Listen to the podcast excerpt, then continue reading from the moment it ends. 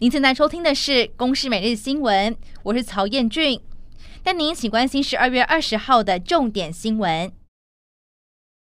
因应现代化的战争需求，国防部在今天宣布，志愿役的官兵入伍训练，从明年一月一号开始，由原本的五周两百三十小时，试行调整为八周三百八十个小时。而射击训练从原卧姿八十六发调整为立跪卧三姿势，以及情境间射击共一百六十发。同时也强调，这项调整只有针对自愿役期和兵役延长政策没有直接关联。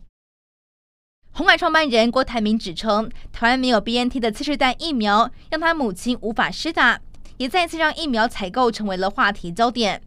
而指挥中心指挥官王必胜回应表示，当初和莫德纳签约，今年底供货两千万剂，明年提供一千五百万剂的疫苗，而且是有弹性。如果有次世代疫苗，可以随时换货，但 BNT 没有给予换货弹性。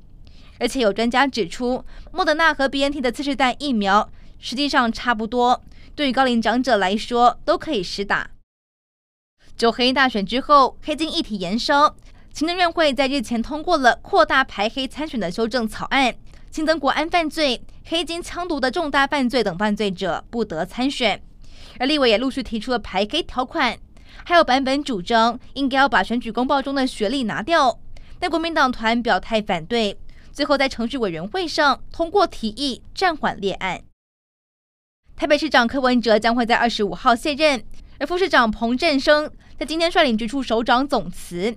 对八年任内至少设一百一十三个正副首长离职或调职，柯文哲回应：八年当中有退休的，也有被中央挖走的，所以不能只单看数据。他也认为未来市长蒋万安的团队还不错，上任阻碍也会比较少一点。